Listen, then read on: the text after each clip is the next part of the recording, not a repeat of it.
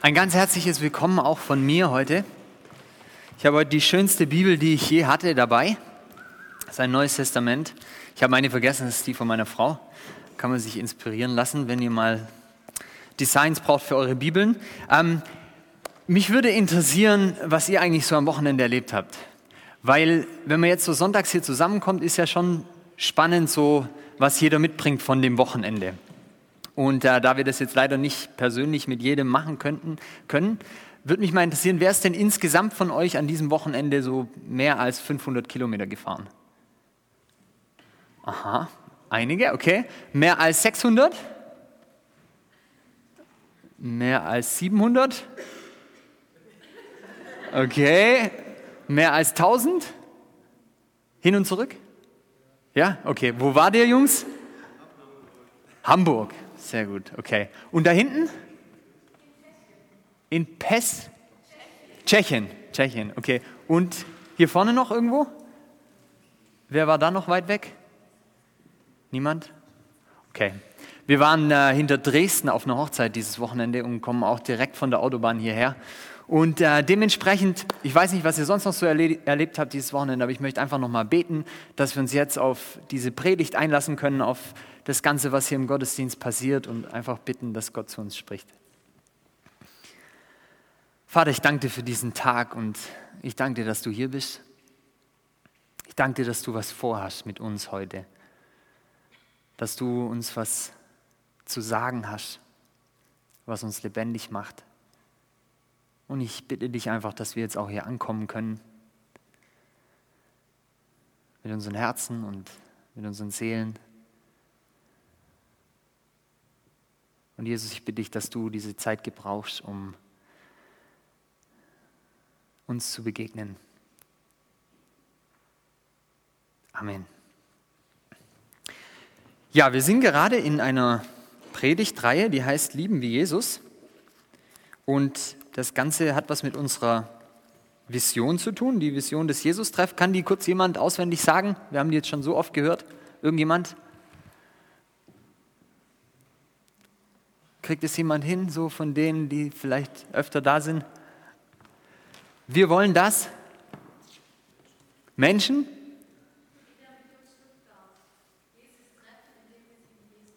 Genau, vielen Dank, Caro. Super.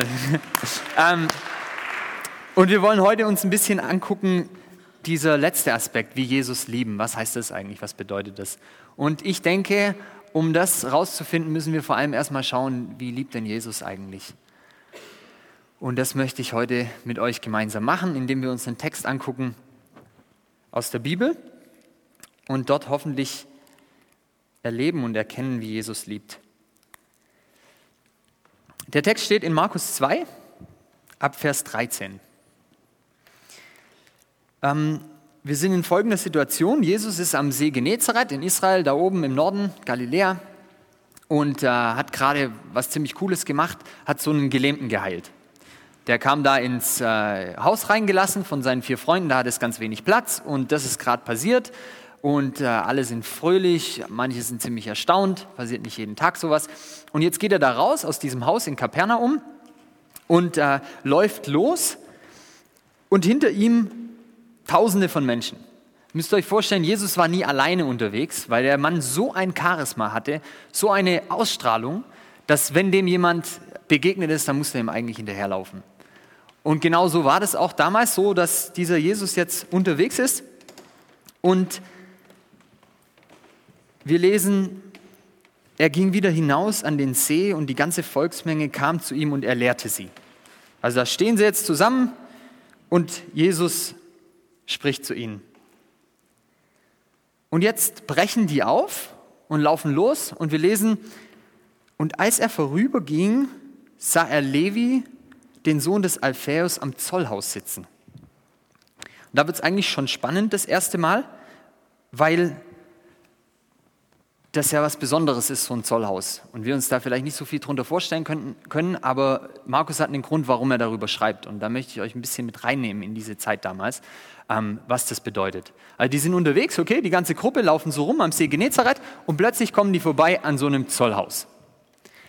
Was passiert an so einem Zollhaus irgendwie? Da muss man wahrscheinlich Zoll zahlen. Und dadurch, dass wir das nicht mehr so richtig kennen und auch nicht ganz verstehen, was das bedeutet, möchte ich das ein bisschen übersetzen und erklären, was man sich vielleicht darunter vorstellen kann. Ich weiß nicht, ob sich manche noch daran erinnern können, dass äh, Stuttgart mal besetzt war, vor noch gar nicht so langer Zeit. Ähm, äh, und zwar erst von den Franzosen unmittelbar nach dem Ende des Zweiten Weltkriegs und dann kamen die Amerikaner. Und meine Oma hat mir das mal erzählt, die hatten ein äh, ziemlich großes Haus hier in Stuttgart. Und da war das dann echt so, dann war der Krieg verloren für die Deutschen und dann kamen die Franzosen und haben einfach gesagt, so, wir wollen jetzt ihr Haus. Da mussten die raus und dann haben die Franzosen gesagt, nee, nee, nee, wir wollen, dass sie kochen. Und dann äh, durfte meine Oma jeden Tag für irgendwie 20, 30 französische Offiziere in ihrem großen Haus kochen und die haben dort gepennt und gemacht, was sie wollten. Und dann ging es weiter. Ähm, die Franzosen mussten dann irgendwann gehen, die Amerikaner kamen und dann war es auch so, kam irgendwann der Brief ins Haus geflattert, ja, ähm, äh, wir würden gerne Ihr Haus für diesen Offizier mit seiner Frau und Familie äh, gebrauchen, Sie können gehen. Und äh, ist natürlich nicht so schön, aber auch da wieder eine erfreuliche Nachricht. Sie möchten es gerne möbliert haben. Das heißt, äh, meine Mo Oma musste ihre Möbel nicht komplett entsorgen, sondern durfte den Großteil da drin lassen. Und äh, da wohnte dann jetzt einfach so eine amerikanische Familie. Und ich erzähle euch das Beispiel, damit wir uns ein bisschen vorstellen können, unter was für einer äh, Situation die Juden zur damaligen Zeit gelebt haben. Die waren nicht frei, sondern die waren besetzt von den Römern. Ganz Israel war besetzt von den Römern. Das heißt, da war kein freies Schalten und Walten, wie man wollte, sondern man hat das gemacht, was die Römer gesagt haben. Das, was sie erlaubt haben, ging, was sie nicht erlaubt haben, ging nicht. Und eine dumme Sache, die die Römer wollten, und das ist meistens so bei Besatzungsmächten, sie wollten Geld von den Juden. Und deswegen haben sie sogenannte Zölle eingeführt. Das heißt, an jeder wichtigen Zweigstelle, wo irgendwie Handel betrieben wurde, hat man gesagt, okay, hier sitzen, setzen wir jemand hin und jeder, der vorbeikommt und Handel treibt, und damals war fast alles mit Landwirtschaft, äh, ganz viel so Handarbeit und äh, solche Dinge, der muss einen gewissen Prozentsatz von dem abgeben.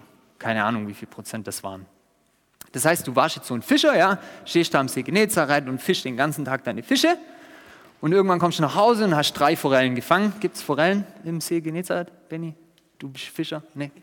Okay, auf jeden Fall, der hat dann so seine Forellen dabei und läuft los und dann denkt er, ah, oh, scheiße, jetzt ist da das Zollhaus. Läuft an dem Zollhaus vorbei, da sitzt jetzt so einer, zum Beispiel der Levi, und sagt, okay, von den drei Fischen, du musst jetzt so und so viel Taler oder was auch immer die damals benutzt haben, mir geben, den Prozentsatz oder vielleicht einfach ein Fisch oder so. Das Krasse war, wenn wir Steuern zahlen, ist es für uns was ganz anderes, weil wir was davon haben. Das heißt, wenn ich Steuern zahle, dann denke ich immer daran, ja, ja, das ist ja auch gut, dann bauen die die Autobahn aus, die A8 da bei Karlsruhe und so weiter und äh, das ist für Kindergärten und so. Aber die Leute wussten, das Geld, was sie da weitergeben an die Römer, das bringt ihnen gar nichts. Das kriegt irgend so ein fetter Kaiser in Rom und der macht sich sein Leben schön. Dafür, dass sie den ganzen Tag geschuftet haben. Nicht nur das, dass es eine saublöde Situation ist, wenn du jeden Tag von dem, was du dir erarbeitet hast, abgeben musst an irgendjemanden, den du überhaupt nicht leiden kannst und von dem du überhaupt keinen Vorteil hast, sondern die ganze äh, Sache lief so ab, dass die Römer gesagt haben, wir machen das nicht selber, wir machen einen Teil selber, und zwar die wirklichen Steuern. Es gab Grund- und Kopfsteuern, das haben sie selber gemacht, und dann gab es den Zoll. Und da haben sie gesagt, nee, nee, das sollen die Juden selber machen kriegen wir schon irgendwie hingeregelt, da mischen wir uns nicht ein, sondern die Juden müssen uns, also wir verpachten so ein Gebiet, Israel war eingeteilt in verschiedene Provinzen, Judäa, Galiläa, Samaria und so weiter. Und hat man einfach gesagt, okay, jetzt hier gibt es eine gewisse Provinz, die verpachten wir an irgendeinen Juden. Und du musst uns pro Jahr, keine Ahnung, 20.000 äh, Taler zahlen. Wie du dieses Geld erwirtschaftest, ist deine Sache. Das, was wir wollen, ist das Geld an dem und dem Datum. Dann kam irgendein Jude und hat dieses Gebiet gepachtet. Das war dann der sogenannte Oberzöllner. Wir lesen im Lukasevangelium von Zachäus, das war so ein Oberzöllner. Und der hat jetzt dieses Gebiet äh, besessen und konnte da Zoll einnehmen, befähigt von den Römern. Der es natürlich nicht selber gemacht, sondern es war wahrscheinlich ein sehr reicher Mann. Der hat dann wieder Unterleute eingesetzt und die haben dann für ihn gearbeitet. Und so ein Unterzöllner, so ein kleiner Handlanger sozusagen, war dieser Levi. Und der Levi, müsst ihr euch vorstellen, ähm, der muss natürlich seinem Oberzöllner einen gewissen Betrag pro Monat geben, damit es dann für den passt. Aber natürlich reicht es nicht, sondern äh, du schlägst auch oben was drauf, weil du willst ja auch was verdienen. Jetzt stellt euch mal vor, hier 2012, keine Ahnung, wir sind unter einer Besatzungsmacht, sagen wir mal ähm, Kasachstan oder irgend so jemand, und ähm, wir wollen von Stuttgart nach Esslingen fahren. Und äh, du, keine Ahnung, betreibst irgend so einen, so einen Handel mit Klamotten oder so, hast dein eigenes Label und jetzt fährst du da los, findest es alles übel scheiße, dass du dafür was zahlen musst, kommst in Esslingen an, da ist das Zollhaus, weil du da einen Freund besuchen willst oder weil du da irgendwie deine Klamotten verkaufen willst, okay. Und dann legst du es ab, gibst ihnen das Geld und jetzt stell dir vor, an diesem Zollhaus sitzt ein Deutscher. Da sitzt kein Kasache, sondern da sitzt ein Deutscher. Und nicht nur das, vielleicht kennst du den sogar. Was für ein Gefühl muss das sein? Wie, was für einen Hass musst du haben auf diesen Mensch, der dir das Geld abzockt und der mit dieser Besatzungsmacht zusammenarbeitet? Und nicht nur das, nicht nur, dass die zusammengearbeitet haben, die Juden, die Zöllner damals mit den Römern, was total verhasst war, was, kann, was man verstehen kann, sondern dass sie dich auch noch abgezockt haben. Nicht nur, dass sie dich noch abge nur abgezockt haben, sondern Juden waren ein sehr religiöses Volk. Das heißt, jeder Kontakt mit Heiden hat dich unrein gemacht. Und ein Zöllner hat sozusagen nur mit Heiden zu tun. Das heißt, er war religiös auch noch völlig unrein für dich. Ihr könnt euch vorstellen, so ein Zöllner war so ungefähr der Inbegriff von all dem, was du als Jude nicht sein wolltest.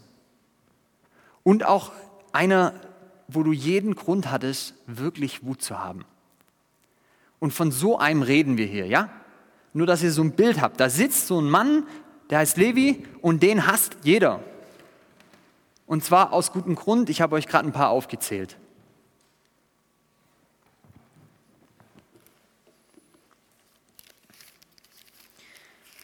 Und dann geht die Geschichte weiter. Und um das ein bisschen zu verstehen, möchte ich euch noch ein paar Sachen erklären. Ähm, ich glaube nicht, dass irgendein kleiner Junge davon geträumt hat, also Kind war, dass er mal Zöllner wird später. Das ist nicht so irgendwie der Traumjob. Das ist nicht die Vorstellung, die man hat, dass ein jeder hasst und dass man isoliert ist, sondern man träumt irgendwie von anderen Sachen, keine Ahnung. Ähm, wovon habe ich denn geträumt? Ich wollte Schauspieler werden, genau. Äh, von was können vielleicht mal ein paar Leute sagen, so äh, Grundschule, was war euer Traumjob? Kann, könnt ihr euch noch erinnern? Polizistin? Krankenschwester? Noch was? Schauspieler, sehr gut. Hat es bei irgendjemand geklappt? Hat jemand schon in der Grundschule gewusst, das will ich werden und das ist er heute? Feuerwehrmann? Sehr gut, sehr gut. Noch irgendjemand? Astronaut, voll geil. Ja. okay, also ich glaube, das liegt in unserer menschlichen Natur, dass wir träumen und Vorstellungen haben davon, was wir werden wollen.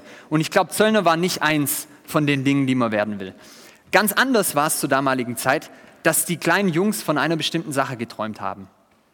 Es gab nämlich eine Volksgruppe, unter den Juden, die war extrem angesehen.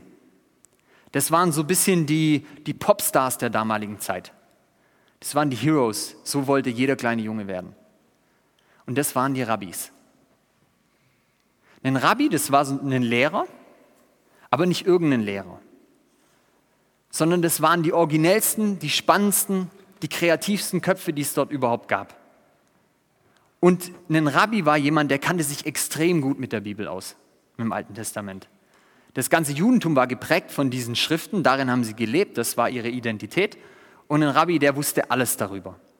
Und dadurch, dass die Juden, wenn sie mit Sex in die Schule kommen, hat jeder Jude angefangen zur damaligen Zeit sofort die ersten fünf Bücher Mose auswendig zu lernen.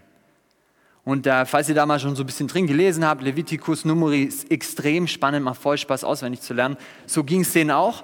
Und äh, Trotzdem war das völlig normal, dass du mit ungefähr acht bis zehn die fünf Bücher Mose auswendig konntest. Dann bist du von der Bezepher in die nächste Schule gewechselt und in der Schule war es völlig normal, dass du das komplette Alte Testament auswendig gelernt hast. Ähm, vielleicht können wir uns das heute gar nicht mehr so vorstellen, so viel auswendig zu lernen. Wobei, wenn ich ehrlich bin und mir überlege in meiner Kindheit und Jugend, was wir an Liedtexten auswendig konnten, von irgendwelchen Rappern oder wem auch immer, dann glaube ich, können wir eigentlich relativ, relativ gut Dinge auswendig lernen. Es kommt nur darauf an, äh, wie interessant es uns ist. Und so war das für die Juden ganz normal, dass du in diesen Schriften gelebt hast. Und weil du da so drin gelebt hast, hast du natürlich die bewundert, die die absoluten Checker waren. Und das waren die Rabbis. Und der Normalfall war der, dass so ein kleiner Junge, der wächst auf und der hat einen Lehrer, der bringt ihm das bei. Und irgendwann kommt so die Frage, hey, wie ist der Typ in der Schule? Kriegt er gute Noten? Nicht so? Kennt er sich gut aus? Kann er gut äh, auswendig lernen? Nicht so gut auswendig lernen? Und die Besten von den Besten, die kamen irgendwann auf die Idee und haben gedacht, hey, vielleicht werde ich mal Rabbi. Vielleicht wäre ich mal Rabbi, dann bin ich so einer, der zieht durchs Land, der hat so eine Schar von Jüngern hinter ihm, der bringt denen Sachen bei und der weiß auf alles eine gescheite Frage und eine gescheite Antwort. Und die haben angefangen zu träumen, diese Jungs. Für die Mädchen war das leider nicht möglich. Und, ähm, und dann kam irgendwann der Tag, da war die Schule vorbei. Und für die aller, allermeisten, für wahrscheinlich 99 Prozent, hieß es, okay, jetzt wird gearbeitet. Ganz normal. Man ist in dem Betrieb von seinen Eltern oder wo auch immer, wo man eine Arbeit gefunden hat und hat angefangen zu arbeiten. Für ganz, ganz wenige, die 1,0 Abi-Leute, gab es die Chance, dass man angefangen hat, sich bei einem Rabbi zu bewerben. Ich sage, hey, ich möchte diesem Typ nachfolgen, dann gehe ich zu dem hin und dann sagt man zu dem, Rabbi Akiba oder Rabbi was auch immer, ich will dir nachfolgen. Und es war ein festgeprägter Terminus, den hat man gesagt damals, das war ganz normal, ich will dir nachfolgen und das heißt, ich möchte dein Schüler werden. Und damit war noch überhaupt nichts erledigt, sondern dann ging es eigentlich erst richtig los. Weil dann hat der Rabbi angefangen, okay, der will mir nachfolgen, der will mein Jünger werden, jetzt wird der mal richtig gelöchert. Dagegen ist irgendwie Assessment Center bei Daimler ein Witz. Da geht's, das war eine richtig lange Zeit, wo der alle Fragen gefragt wurde, die der Rabbi sich ausdenken konnte. Der musste, äh, das war ein richtiges Spiel. Also man hat sich gegenseitig irgendwelche Schriftstellen ähm, zitiert und dann musste der andere antworten, auch mit Schriftstellen. Man hat sich äh, Fragen gefragt, wie viele Wörter, wie viel Mal kommt das Wort Segen äh, in dem und dem Abschnitt vor. Da musste der das sofort wissen. Also es waren wirklich wirkliche Freaks. Es waren die Besten. Und nicht nur das, sondern es war nicht einfach nur so eine Information wiedergeben, sondern für den Jude ist die Schrift was Wunderbares, was Heiliges, was was Leben gibt. Das heißt, es ging auch um diese Fragen, ob jemand diese Schrift verstanden hat in ihrem Lebensbezug. Okay, lange Rede, kurzer Sinn. Es gab ganz wenige, die es tatsächlich geschafft haben. Und die, die es geschafft haben, ähm, die kamen eines Tages dann zu diesem Rabbi, wenn dieser ganze Prüfungsprozess vorbei war. Ah, genau. Und dann, wenn der Rabbi dann gesagt hat, okay, passt einigermaßen, gab es oft noch eine Probezeit. Dass man dann erstmal so eine Zeit lang mit diesem Rabbi gelebt hat. Ähm, und dann vielleicht nach einem halben Jahr oder so hat er gesagt, okay, passt. Und wenn er das gesagt hat, okay, passt, dann hat er einen Satz gesagt. Er hat gesagt, Lech Acharai. Und dieser Satz heißt, komm, folge mir nach. Und das war der Lottogewinn. Das war dieses, okay, du bist aufgenommen bei Harvard. Das war das, okay, sie haben den Job. Das war das, ja, du bist Germany's Next Topmodel. das war auf jeden Fall das Beste, was dir passieren konnte. Versteht ihr? Du hast dein ganzes Leben darauf zugelebt, dass du irgendwann das vielleicht schaffen könntest. Du weißt, jeder in deinem ganzen Land will es werden. Und dann steht da Dieter Bohlen und sagt, du bist in der nächsten Runde.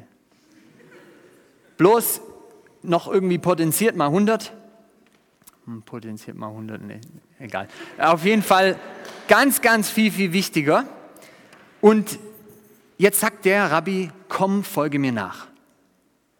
Und jetzt geht es eigentlich erst richtig los. Weil jetzt rennt der Junge nach Hause und sagt zu seinen Eltern, Mama, Papa, Mama, Papa, Brüder, Schwestern, die hatten ja zig Brüder und Schwestern, ihr könnt euch nicht vorstellen, was gerade passiert ist. Ich bin Schüler, Talmid von Rabbi so und so. Und dann waren die stolz. Das spricht sich natürlich gleich überall rum. Mein Kind. Stellen Sie sich vor, morgens im Supermarkt damals. Sie wissen nicht, was gestern passiert ist. Mein Kind ist jetzt Schüler von Rabbi so und so. Und die ganzen Brüder und Schwestern, die wussten, der ist in meiner Familie. Das war eine Ehre, das war eine Würde, das war das Beste, was man sich so ungefähr vorstellen konnte. Und wenn man sich jetzt so ein bisschen überlegt, was das praktisch bedeutet hat für die Leute, dann ging es eigentlich da erst richtig los. Wir haben ja manchmal so ein Konzept von Lernen, dass wir sagen, okay, pass auf, ich gebe dir ein paar Informationen, hier arbeiten Sie bitte diese Vorlesung durch und äh, dann hast du deine Blätter, liest es durch und dann kriegst du ein Examen und dann musst du das irgendwie ab ankreuzen, ob du es verstanden hast oder nicht. Die Juden haben ein ganz anderes Verständnis von Lernen. Und zwar sagen die, ein Mensch kann eigentlich nur lernen, wenn er mit einem anderen Menschen Leben teilt und dann von diesem anderen Menschen abguckt. Das ist wirkliches Lernen. Weil in dem Moment verändert sich tatsächlich was bei dem, der lernt. Es ist nicht nur was im Kopf, wir sind ja extrem verkopft in dem, wie wir denken, dass wir lernen, sondern es geht um einen ganzheitlichen Veränderungsprozess. Und deshalb hieß ein Schüler werden von so einem Rabbi, mit diesem Rabbi komplett zusammenleben. Alles stehen und liegen lassen und diesem Rabbi nachfolgen. Und diese Nachfolge war radikal. Jeden Tag vier, also nicht 24 Stunden, aber man hat die ganze Zeit alles mit diesem Rabbi geteilt. Das ist übrigens bis heute so. Wenn ihr noch nach Jerusalem geht und euch da mal ein bisschen in die ultraorthodoxen Kreise ähm, äh, vorgebt und ein bisschen schaut, was da so läuft, dann ist es bis heute so, dass die Rabbis ihre Schüler haben und die machen alles mit. Wenn der Rabbi auf eine bestimmte Art und Weise ein Haus betritt, machen alle Schüler das auch so. Wenn der Rabbi auf eine bestimmte Art und Weise mit Menschen redet, machen die das auch so. Wir waren äh, in Jerusalem in so einer archäologischen äh, Ausgrabungsstelle und da war so ein altes Haus und das war ziemlich witzig, weil äh, da war oben äh, war ein großer Raum, unten war ziemlich viel Platz äh, und oben ein kleines Schlafgemach.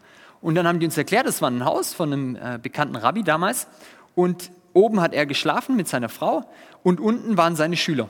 Im gleichen Haus, ist klar, sonst kannst du nicht wirklich was lernen. Jetzt war das Problem, dass natürlich so, das sind ja alles junge Leute, äh, diese Schüler in einem spannenden Alter. Und dann will man natürlich auch wissen, wie, wie macht der Rabbi so alle möglichen Sachen, auch mit seiner Frau oder so. Und äh, dann haben die uns erzählt, dass es wohl wirklich öfter so war, dass die Schüler dann zu ihrem Rabbi gesagt haben, wir wollen auch dabei sein, wenn du mit deiner Frau schläfst. Wir wollen das auch von dir lernen. Wir wollen wissen, wie das geht. Und anscheinend war das dann oft tabu, dann wurde der rausgeschickt und so. Aber das war das Denken, dass man alles geteilt hat. Es gibt Geschichten, dass Schüler ihrem Rabbi aufs Klo hinterhergegangen sind. Was der Rabbi macht, mache ich auch. Und das Ziel von dem Ganzen ist, dass ich werde wie mein Lehrer. Das ist das Ziel. So sucht auch der Rabbi seine Schüler aus, dass er sagt, okay, wem traue ich zu, dass er das Zeug hat, so zu werden wie ich?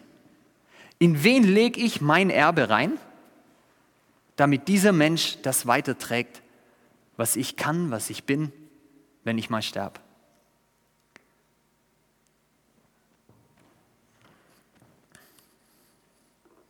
Und so sind diese Rabbis durch Land, durchs Land gezogen mit ihren, mit ihren Schülern und ihr könnt euch vorstellen, äh, dass es eine ganz andere Kultur war wie heute. Ähm, und man deswegen auch manche Sachen ein bisschen anders gesehen hat, die so passiert sind. Und ich hoffe, dass uns das hilft, einfach diesen Text zu verstehen, wenn wir jetzt weiterlesen, was passiert. Ihr habt es noch im Hinterkopf, ja, was ein Zöllner damals war. Und jetzt habt ihr auch hoffentlich im Hinterkopf, was heißt Lech Acharai, komm, folge mir nach. Und jetzt lesen wir hier. Und als Jesus vorüberging, sah er Levi, den Sohn des Alpheus, am Zollhaus sitzen. Und jetzt könnt ihr euch vorstellen, die Jünger und alle denken, was passiert jetzt? Und er spricht zu ihm. Das war ja schon mal ein Unding. Warum spricht er zu dem? Was ist denn jetzt los, Jesus? Warum sprichst du mit einem Zöllner? Hast du sie noch alle? Und dann, was sagt er? Folge mir nach. Zu einem Zöllner? Äh, warte, warte, rewind. Was, Jesus? Folge mir nach. Und ich kann, mir, ich kann mir so richtig vorstellen, wie die ganze Menge Mucksmäuschen still wurde und irgendwie jeder gedacht hat, ich, ich glaube, ich traue meinen Ohren nicht. Jesus hat gerade zu dem Zöllner gesagt, folge mir nach. Der will, dass der sein Schüler wird. Der will, dass der alles mit ihm teilt. Der will, dass der bei ihm ist den ganzen Tag. Und Jesus hat es nur einmal gesagt. Und der, an den es gerichtet war, der hat es verstanden. Weil wir lesen weiter.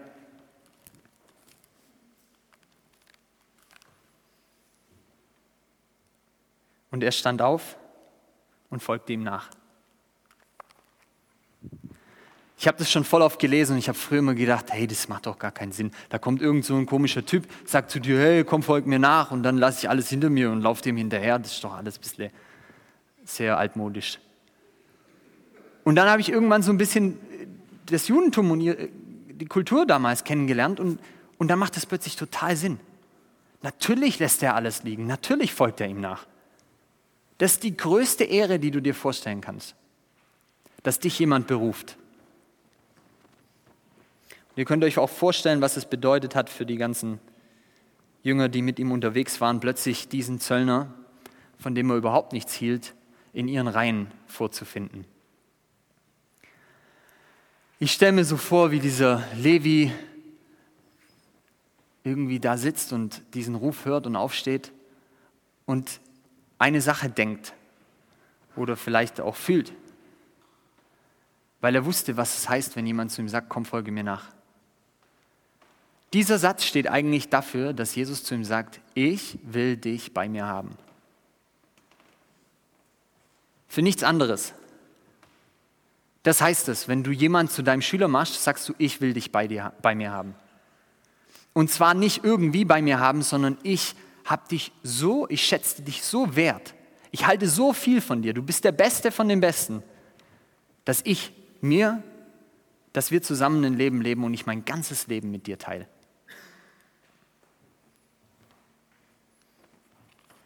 Und ich glaube, an der Stelle wird es auch für uns ziemlich spannend so, wenn es darum geht, wie Jesus liebt. Weil Jesus sagt mal im Johannesevangelium, wie nicht ihr habt mich erwählt, sondern ich habe euch erwählt. Und ich weiß nicht, ob du dir bewusst bist, dass Jesus zu dir gesagt hat und sagt, komm, folge mir nach. Und ich glaube, noch viel weniger ist dir bewusst, was das bedeutet dass er dich für würdig erachtet und zu dir sagt, ich will dich bei mir haben. Du sollst ganz nah bei mir sein. Ich will mein ganzes Leben mit dir teilen. Und wir reden hier nicht über irgendjemand, wir reden hier über Jesus. Das war nicht irgendein Rabbi. Das war der krasseste Rabbi, den die Leute jemals erlebt haben lesen wir im Neuen Testament. So wie Jesus geredet hat, hat noch nie vorher jemand geredet. So wie Jesus Menschen geheilt hat, hat noch nie jemand Menschen geheilt. So wie Jesus Dinge gelöst hat, irgendwie äh, Menschen äh, Brot gegeben hat, keine Ahnung, Wunder gemacht hat, das hat noch nie jemand vorher gemacht. Jesus ist Gottes Sohn. Und der spricht zu dir, komm, folge mir nach.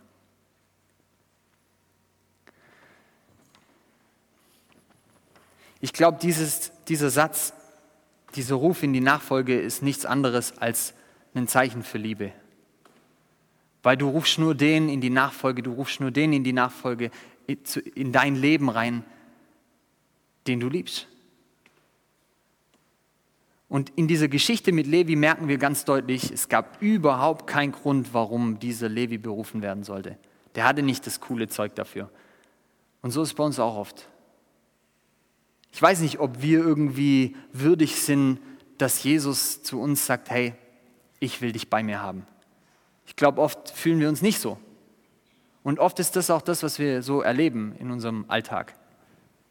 Ich weiß nicht, ob ihr euch schon mal beworben habt bei irgendwelchen Sachen, nicht genommen wurdet, ob ihr irgendwelche Träume hattet. Ich weiß nicht, für, für so einen äh, jüngeren Teenager ist es oft so ein Traum, dass du so spielst, Fußball spielst auf irgendeinem kleinen Bolzplatz und dann denkst du, da kommt dann irgendwann so ein Scout. Und der ist äh, also Talentbeobachter. Und der kommt dann vorbei und dann sieht er dich. Denkt, so wie der Fußball spielt, das habe ich ja noch nie erlebt. Du bist vielleicht nicht der beste Fußballspieler, aber der sieht das Potenzial in dir. Und dann sagt er, weißt du was, komm, du gehörst in das Jugendteam von Barcelona oder so. Und ich glaube, solche Träume haben wir alle irgendwo, dass uns jemand entdeckt, dass wir erwählt werden. Ich weiß nicht, bei was, was es bei dir ist, ob es bei dir die Musik ist oder, oder irgendwas anderes, wo du immer, wo du, wo du hoffst, dass dich jemand sieht. Und vielleicht hast du dich schon bei vielen Sachen beworben, auch in deinem Job, keine Ahnung. Und manches hat vielleicht nicht geklappt, vieles hat vielleicht nicht geklappt. Und andere Leute waren besser und qualifizierter. Bei uns werden die Schönsten genommen und die Begabtesten und die Talentiertesten. Aber bei Jesus ist anders. Jesus sagt, ich sehe dich. Ich sehe dein Herz und ich will dich bei mir haben. Weißt du warum? Wegen dir. Wegen keinem anderen Grund. Weil ich dich lieb. Ich weiß nicht, äh, ob wir so ganz ermessen können, was das bedeutet, aber ich wünsche mir das voll. Dass wir darauf unser Leben bauen können, auf dieses Fundament. Dass wir wissen, wir sind Jünger und Schüler von einem Gott, der von uns will, dass wir bei ihm sind. Mehr nicht. Und ich glaube, wir sind immer wieder in Phasen, wo wir uns überhaupt nicht würdig fühlen, wo wir das Gefühl haben, ach komm, was will der mit mir anfangen? Guck mal mein Leben an. Und in unseren menschlichen Beziehungen machen wir das eigentlich die ganze Zeit, dass wir so irgendwie eine Maske aufsetzen, um irgendwas zu zeigen, was wir denken, dass die anderen von uns wollen. Und für viele ist die schlimmste Vorstellung, dass jemand rausfindet, wie sie wirklich sind.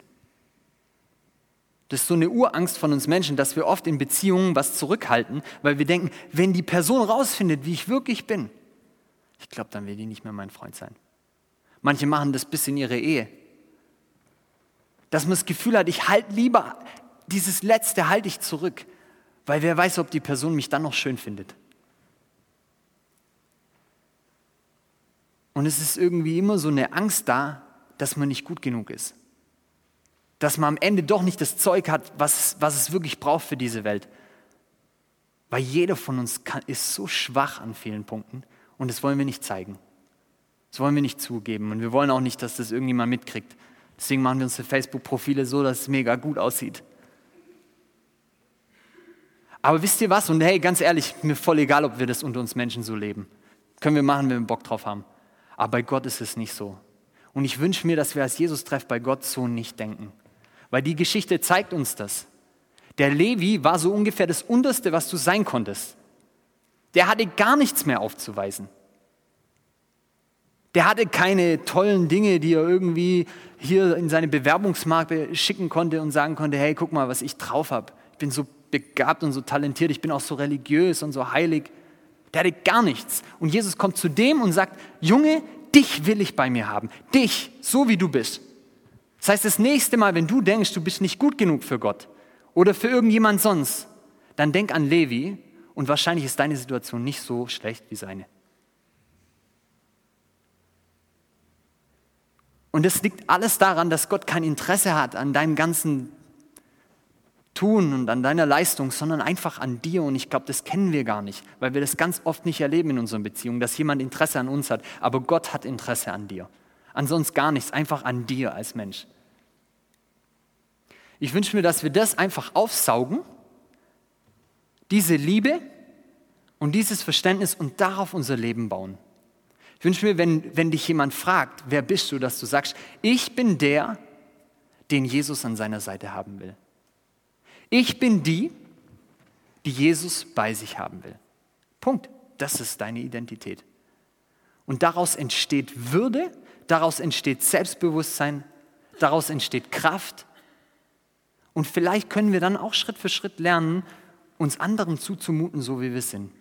Sagen, hey, ganz ehrlich, mir geht es gerade nicht so gut. Oder ich bin vielleicht nicht ganz der Typ, der du immer dachtest, dass ich bin. Ganz ehrlich, ich kriege auch vieles nicht hin ganz ehrlich, das, was du da gesagt hast, das hat mich wirklich verletzt, obwohl ich so getan habe, als pff, macht mir gar nichts aus. Aber das ist ein Prozess, der damit anfängt, dass wir verstehen, dass Gott uns ruft, so wie wir sind. Und diese Geschichte ist für mich einfach ein Bombenzeugnis, was es heißt, dass Jesus liebt. Ähm, ich habe jetzt noch überlegt, wie können wir das vielleicht ein bisschen praktisch machen. Und deswegen haben wir hier so ein paar Zettel in äh, der Mitte und Stifte dabei. Die Band kann vielleicht schon mal nach vorne kommen. Äh, das wäre voll nett, danke. und, ähm, und zwar geht es um Folgendes. Vielleicht kann einfach jeder so einen Zettel nehmen und darauf schreiben, Jesus will, dass du bei ihm bist. Und dann diesen Zettel vielleicht schön schreiben, ja, vielleicht noch so ein paar Sachen dazu malen, keine Ahnung. Und dann diesen Zettel jemand anderem geben. Jemand, den man nicht kennt. Wenn das irgendwie möglich ist. Viele kennen sich ja irgendwie. Ähm, und dann nicht nur diesen Zettel geben, sondern einfach diesen Satz sagen. Auch wenn das vielleicht ein bisschen ungewohnt ist, weil man den Menschen nicht kennt. Aber sagen, Jesus will, dass du bei ihm bist. Und diesen Zettel kannst du dann kleinfalten und äh, irgendwo in dein Geldbeutel stecken oder wo auch immer. Und vielleicht holst du ihn mal raus in einer Situation, wo du das Gefühl hast, ey, weiß nicht, was ich noch wert bin, weiß nicht, was ich über mich noch denken soll. Und dann sei dir sicher, dass Gott über dich denkt, ich will dich bei mir haben. So nah, wie es näher nicht geht. Ich will mein ganzes Leben mit dir teilen. Können wir das machen? Habt ihr Bock darauf? Ja? Cool, die Band spielt einfach ein bisschen Lied und da, wenn wir dann fertig sind, dann bete ich noch und